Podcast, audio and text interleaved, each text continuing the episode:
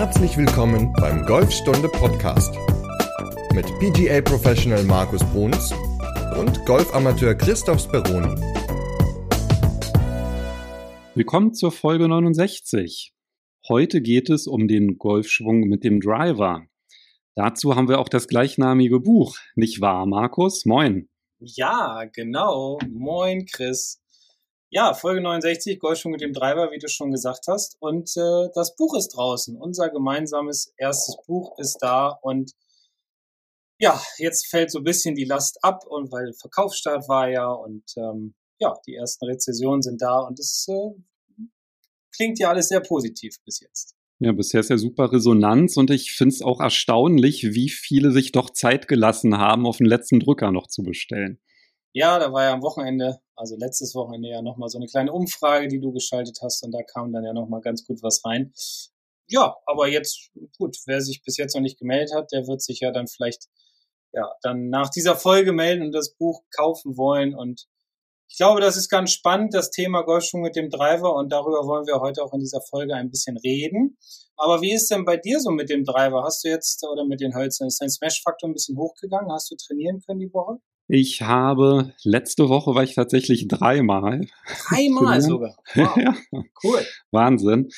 Allerdings, äh, weil meine Tochter auf einmal, die hat das Golffieber gepackt.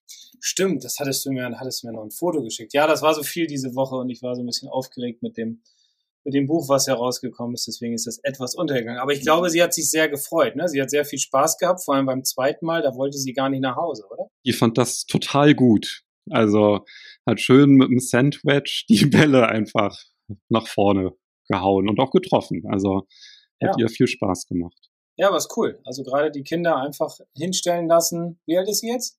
Sechs. Sechs. Einfach hinstellen, Schläger in die Hand geben, ein bisschen draufhauen lassen und sie ähm, erlernen das im Grunde von ganz alleine. Wenn man ihnen dann mit Technikdingen kommt, dann verlieren sie ganz schnell die Lust paar Aufgaben stellen und dann oder bisschen spielerisch das Ganze beibringen und dann äh, haben die auch viel, viel Freude daran und bleiben vielleicht auch dabei. Ja, ich habe dann auch aufgepasst, dass wenn ich Bälle geschlagen habe, habe ich mir Mühe gegeben, die, die sehr sauber auszuführen, die Schläge, weil die gucken sich ja vor allem ab. Also meine Tochter sowieso, die lässt sich nicht so gerne was erklären oder zeigen, sondern will das halt selber machen und ja beim ersten Mal, da war, hatte sie gar keine Geduld gehabt, hat dann, also hat trotzdem Spaß gehabt, also ja, hat dann einfach den Schläger falsch rumgehalten mit dem Schlägerblatt so nach hinten und hat dann im Grunde bewusste Sockets geschlagen. Das war auch ganz witzig. Und dann beim zweiten Mal hat sie, habe ich dann geschlauen, hat sie sich richtig an den Ball gestellt und hat dann wirklich ja die die Bälle geschlagen. Also ja, aber cool. Und ihr hat ganz, ganz toll Spaß gemacht und hat jetzt auch eine eigene Golftasche, hat sie von ihrem großen Bruder eine bekommen, cool. der rausgewachsen ist, hat sie da ihren pinken Ball reingemacht und ja. Und wann geht ihr wieder?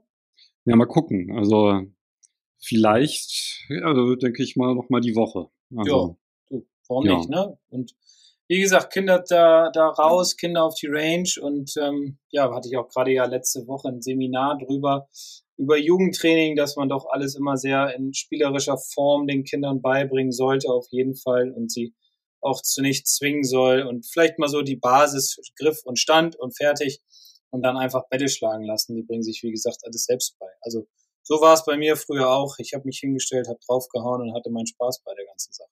Ja, also mit Griff und Stand brauchte ich gar nicht kommen. Das war dann schon, Mann, Auch noch nicht weiß ich. Okay. Und, ah, ja. ja, ja, ich weiß alles. genau.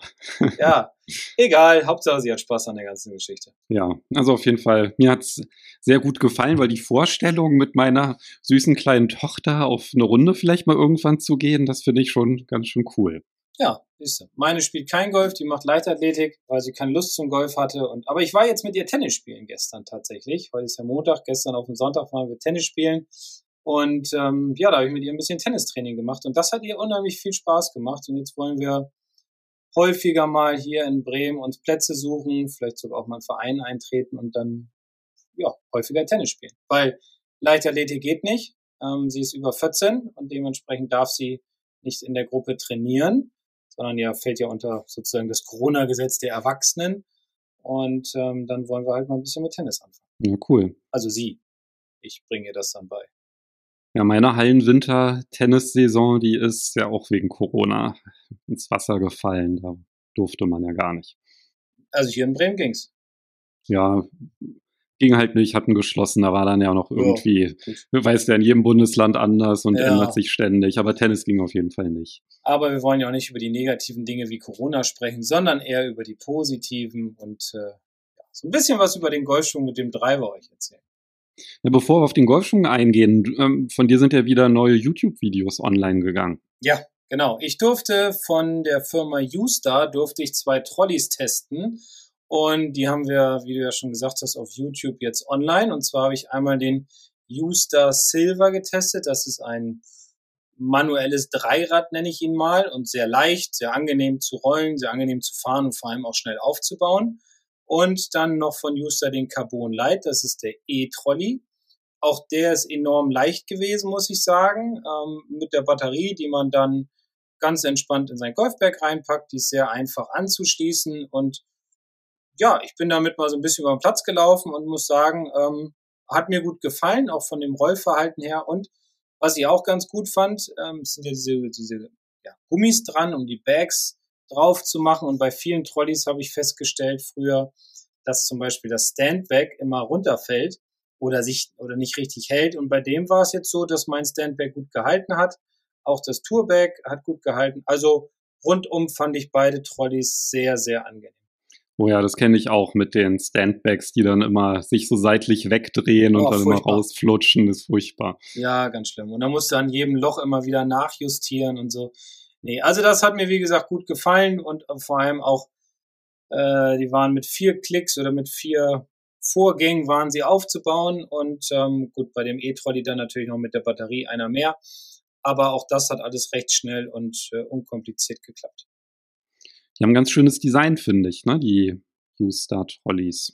Ja, sehr schlicht, ne? Also so, so Silber und dann so helle Reifen. Mir gefällt das ganz gut. Es ist nicht so viel Schnickschnack dran ja, der eine hatte sogar auch an dem, das war der manuelle, an dem Griff hat der ein, ein Gummigriff, der sehr angenehm zu greifen ist. Und wenn man den dann runterdreht, also die Stange, die, die Griffstange dann runterdreht zum Zusammenklappen, dann äh, kratzt die, der Griff auch nicht unten an der Querstange, wo die Reifen dran sind. Und dementsprechend gibt's da auch keine Kratzer. Und ja, also von der Aufmachung her gefallen die mir gut. Vielleicht irgendwann nochmal in einer anderen Farbe, aber so in dem Silber, das, das war echt schon cool. So silbermatt ist das ja und Carbon ist ja auch sehr leicht und ähm, ja, sehr leichtgängig. Ja, und sehr durchdacht fand ich. Ne? Also die haben zum Beispiel, was ich ja auch ganz besonders fand, dass man gar keinen Schirmhalter braucht, sondern die Schirme, die dreht man direkt in den Griff rein. Also braucht man natürlich dann von Uster einen entsprechenden Schirm, aber das fand ich dann halt auch ganz gut, weil ja, habe ich auch schon gehabt, so, oh, es fängt an zu regnen und dann, oh nein, ich habe diese, meinen Adapter für den, für den Regenschirm habe ich vergessen und das ist natürlich dann auch immer bescheuert.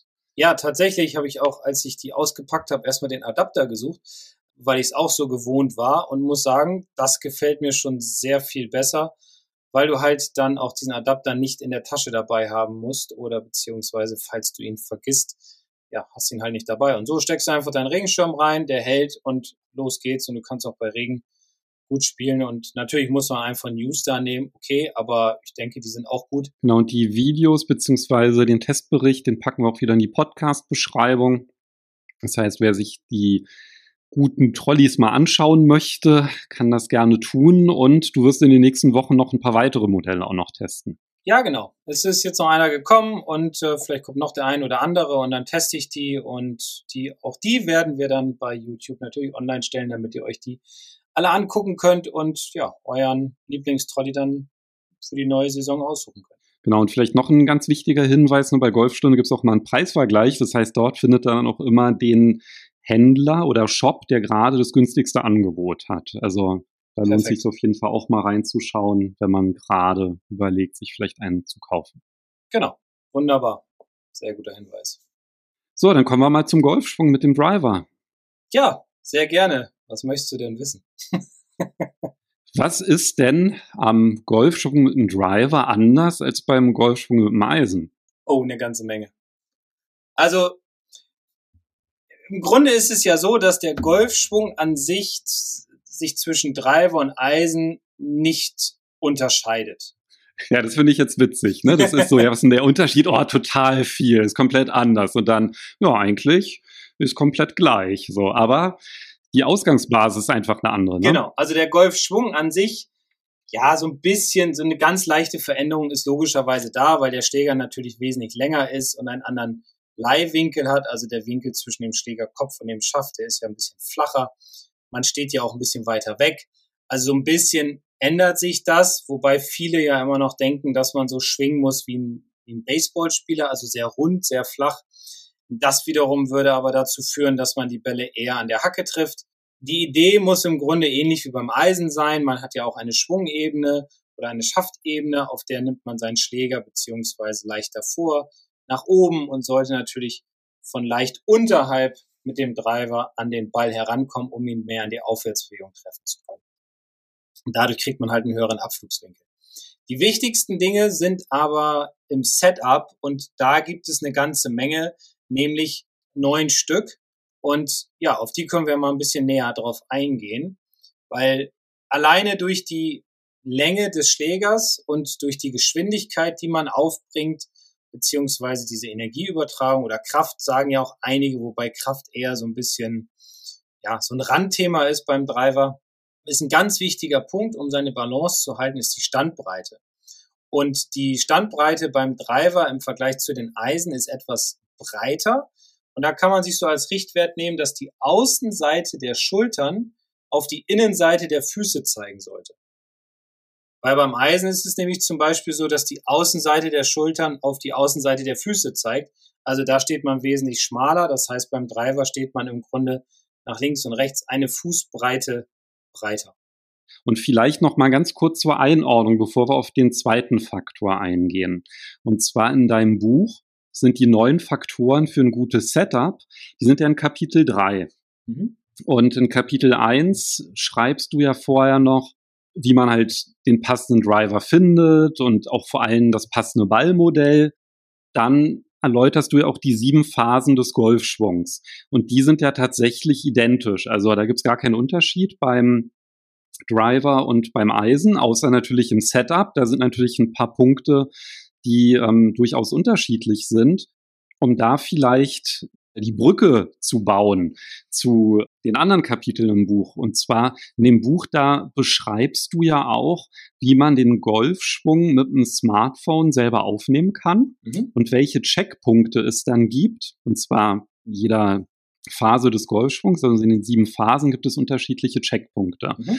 Und in dem einen Kapitel sagst du dann nämlich genau, welche das sind und gehst dann darauf ein, was die häufigsten Fehler sind in den unterschiedlichen Phasen.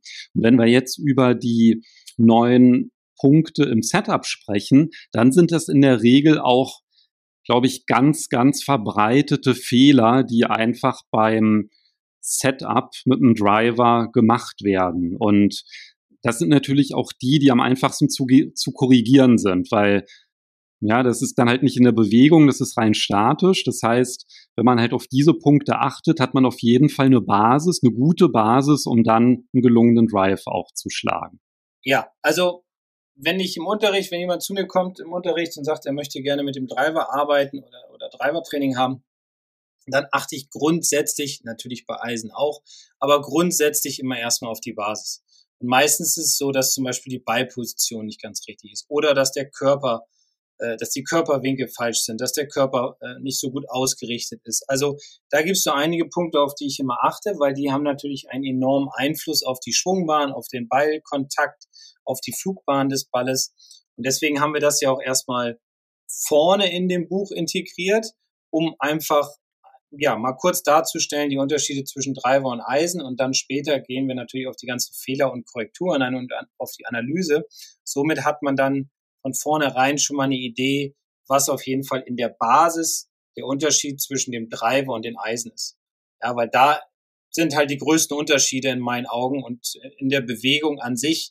Wenn ich jetzt, äh, keine Ahnung, einen schwachen Griff habe, dann slice ich, ob das jetzt ein Eisen ist oder ob das ein Driver ist, das ist egal. Es wirkt sich natürlich beim Driver alles mehr aus oder stärker aus. Dementsprechend würde der Ball auch viel, viel stärker nach rechts abdrehen, weil der Schläger halt länger ist. Aber die Basis ist egal was ich tue, immer das, das Wichtigste von einem und deswegen da immer ganz viel Wert drauf legen. Und das kann man ja auch, wie zum Beispiel die Ballposition oder den Abstand vom Schläger zum Körper, solche Dinge kann man relativ einfach, sehr schnell und sehr leicht korrigieren. Das hast du im Grunde schon zwei weitere Faktoren genannt. Also ich glaube nämlich bei der Standbreite, das bekommen ja wahrscheinlich noch die meisten mit, ja, dass man beim Driver ein bisschen breiter steht. Ballposition wahrscheinlich auch. Wo sollte der liegen, Ball? Ja, auf, also ich empfehle mal auf Höhe der vorderen Innenferse. Also beim Rechtshänder ist es dann die linke Innenferse natürlich. Wobei da auch ganz viele überhaupt nicht mehr so stark drauf achten, habe ich festgestellt, und sich einfach hinstellen und dann zum Beispiel wundern, dass sie den Ball unterschlagen oder sehr flach nach links weghauen, weil der Ball einfach zu sehr in der Mitte der Füße liegt.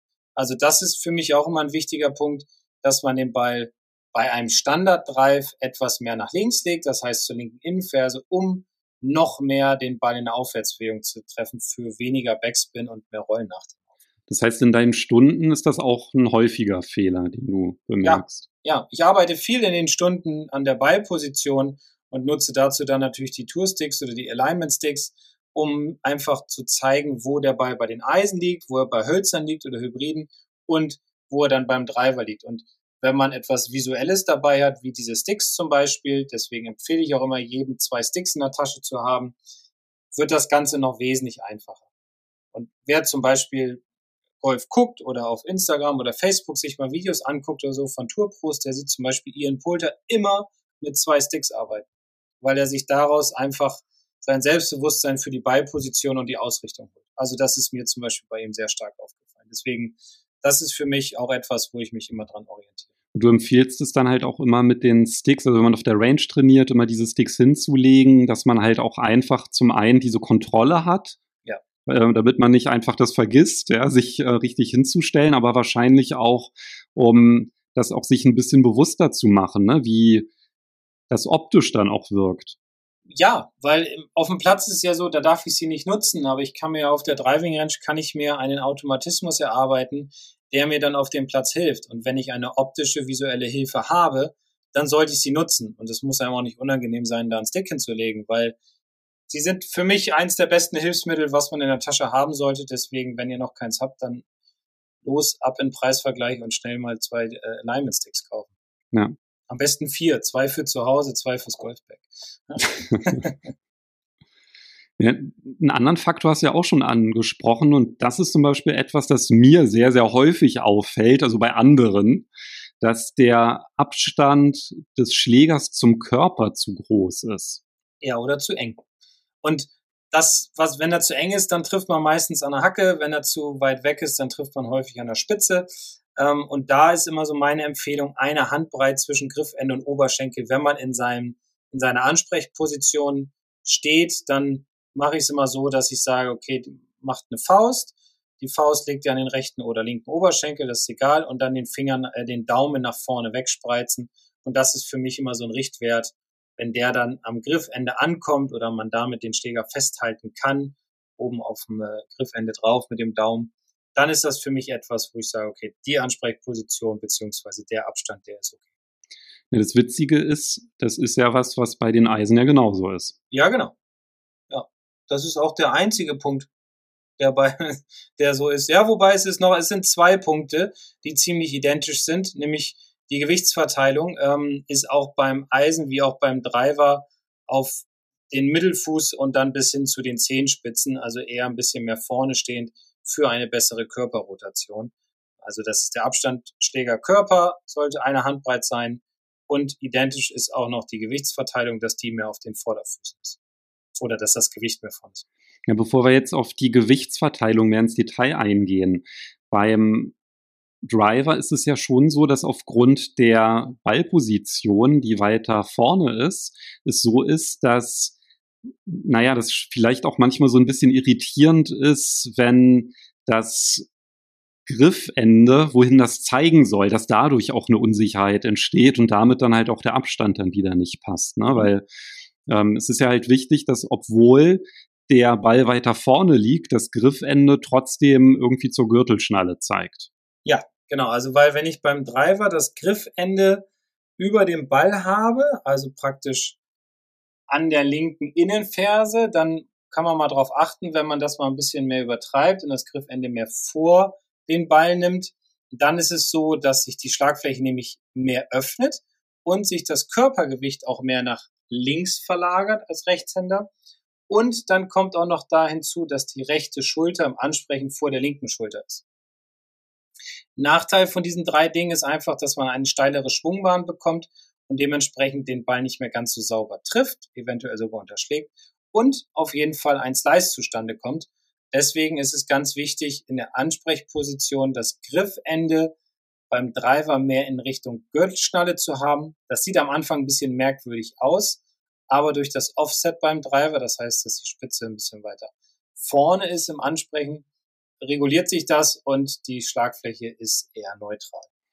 Okay, also Standbreite, Ballposition und ähm, Abstand des Schlägers zum Körper. Das sind Sachen, die lassen sich ja wunderbar überprüfen, wenn man sich an Ball stellt. Also im Training auf jeden Fall mit den Sticks und ansonsten einfach darauf achten, dass das Ende vom Driver, vom, vom Griff halt Richtung Gürtelschnalle zeigt, dieser Handbreit Abstand.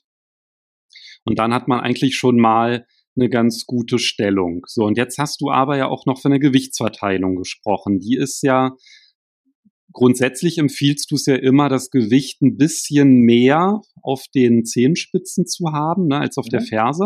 Mhm. Dass es halt einfach ein bisschen dynamischer ist. Also so, als wenn man sich gerade bereit machen würde, hochzuspringen. Mhm. Genau. Oder du hast auch das Beispiel gesagt, man wartet auf den Bus. Ja, genau, weil also dieses Sitzen, was man ja, was viele noch so drin haben, weil einem das so beigebracht wurde, ja, man muss in die Knie gehen und sich hinsetzen, das halte ich für nicht gerade sehr sinnvoll, weil wer hat es schon mal versucht, sich im Sitzen zu drehen? Das funktioniert nicht, außer ich sitze auf dem Drehstuhl. Wollte ja, ich gerade sagen. geht das, ja. Ich habe hier gerade einen, deswegen ist mir das eingefallen. Nein, aber ähm, wenn ich jetzt auf einem ganz normalen Stuhl sitze, auf einem Küchenstuhl, der sich nicht drehen lässt, und äh, dann versucht doch mal eure Hüfte auf 45 Grad zu drehen oder eure Schultern auf 90 oder so, sogar noch weiter beides. Das geht nicht. Das ist nicht möglich. Also ich, ich kann es nicht. So.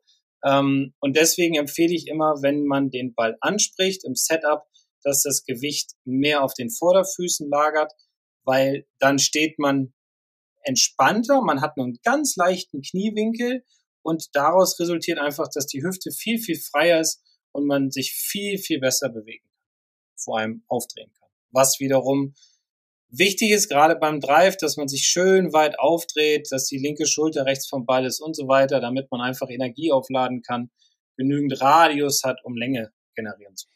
Also eine dynamische Ansprechposition. Ja, sportlich, sage ich immer. ja, klingt auch gut. Ja.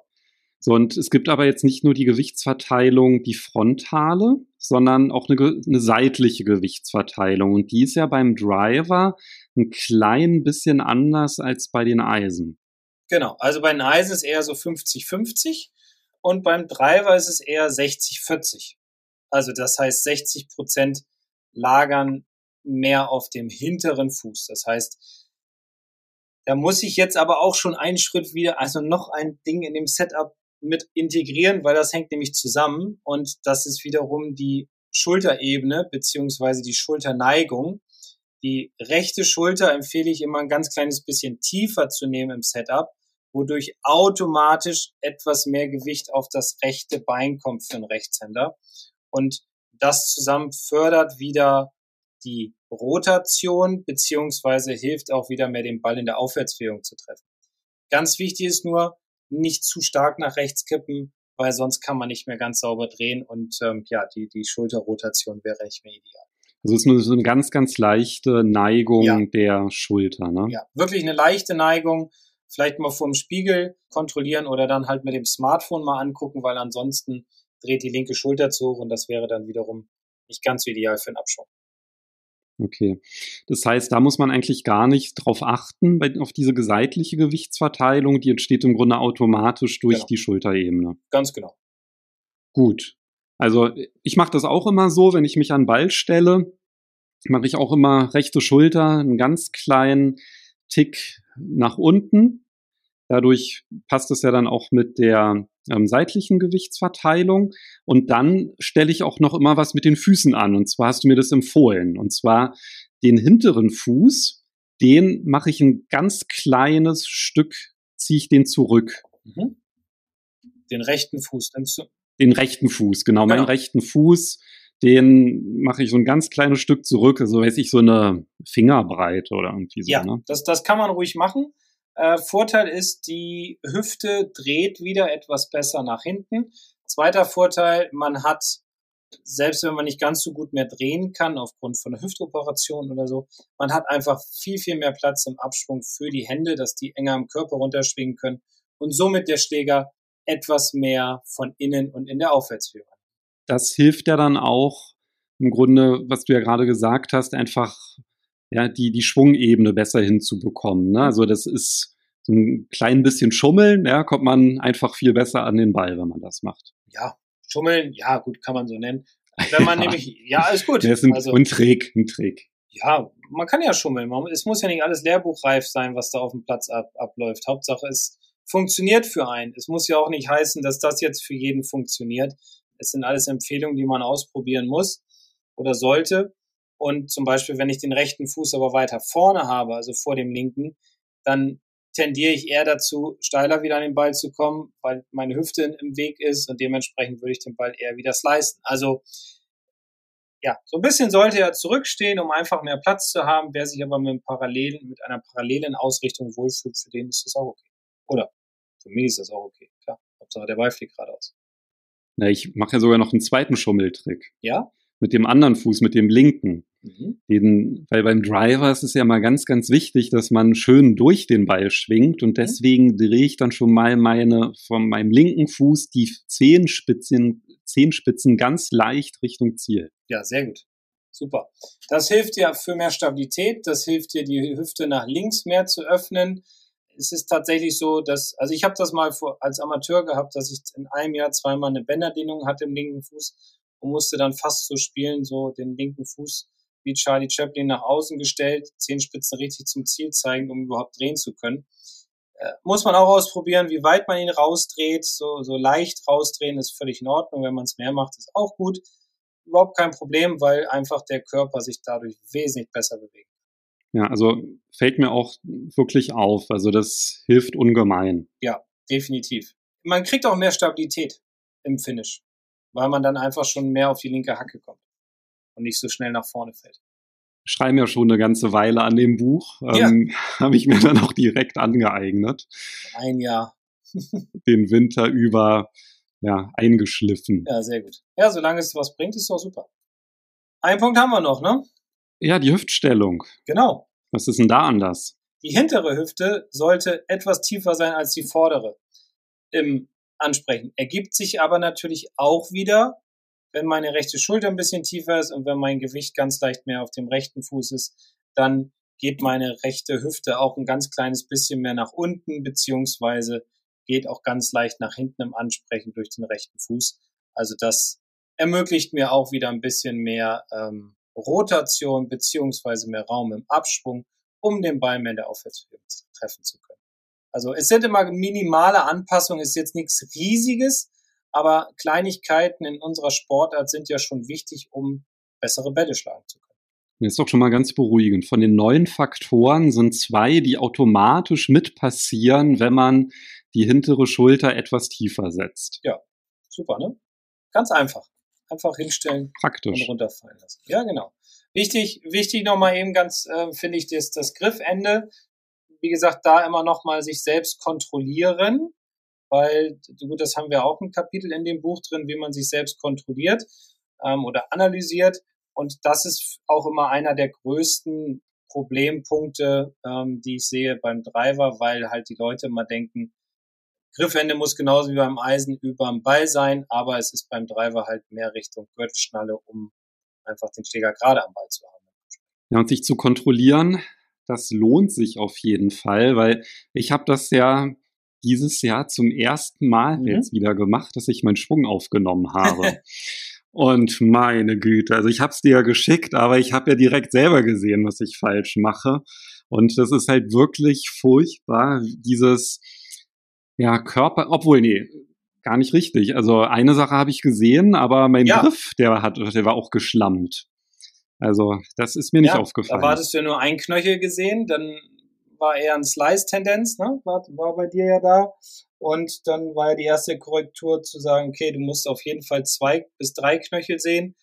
Und dann hattest du mir noch ein zweites Video geschickt, von vorne diesmal, nicht von, von down the line, wie man so schön sagt, also nicht die, die, die Smartphone seitlich aufgestellt, sondern von vorne. Ja, genau. Und da konnte man dann schön den Griff erkennen und den haben wir dann auch noch korrigiert. Aber da haben wir noch eine ganze Menge gesehen, beziehungsweise eine ganz wichtige Sache, die ja auch noch dazu geführt hat, dass du die Bälle nicht so gut getroffen hast. Ja, mein Lieblingsfehler. Ich habe die Körperwinkel ja. nicht gehalten und habe mich aufgerichtet, weil ich besonders weit schlagen ah. wollte.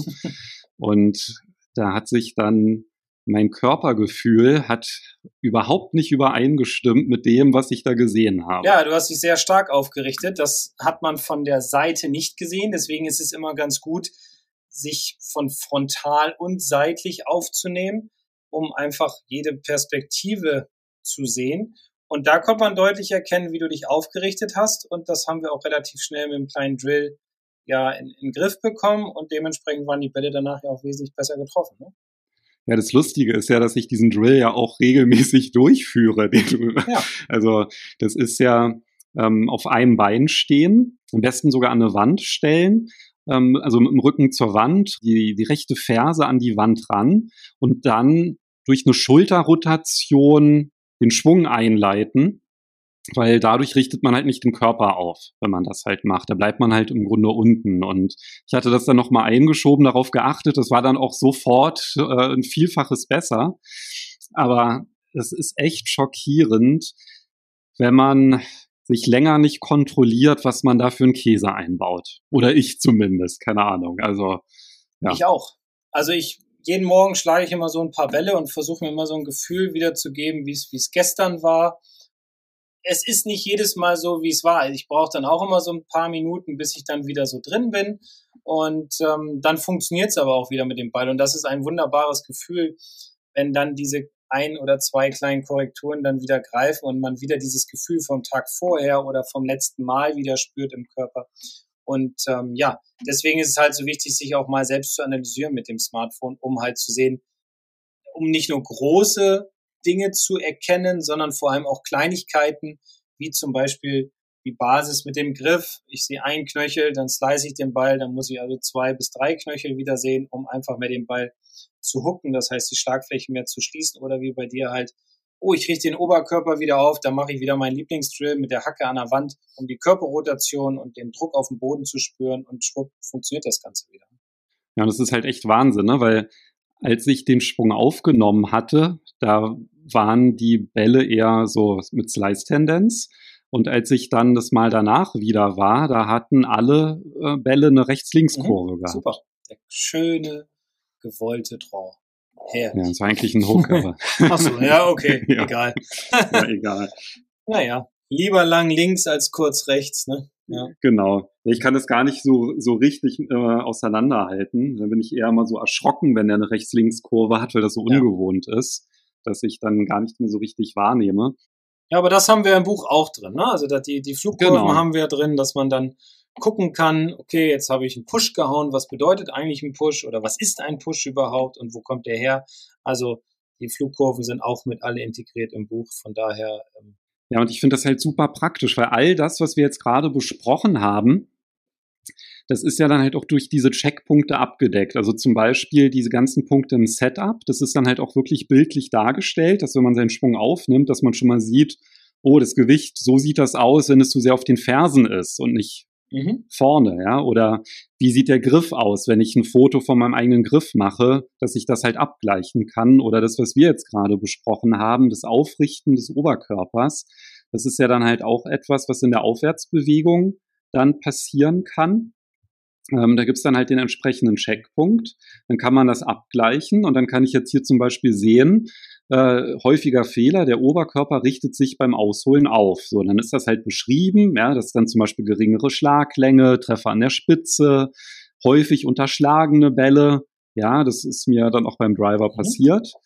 Und dann gibt es immer eine Korrekturübung dazu und die ist dann auch immer mit einem Video. Das heißt, da kann ich einfach über so einen QR-Code mein Smartphone rüberhalten und dann startet direkt das Video, in dem du dann erklärst, ja, wie man diesen Fehler vermeiden kann, durch welche Übungen. Und das finde ich halt super praktisch, weil das war jetzt ja im Grunde am, am Live-Beispiel war der Unterschied dann doch eklatant. Also extrem hilfreich, wenn man halt weiß, an welcher Stelle man mit welcher Übung einen Fehler vermeiden kann.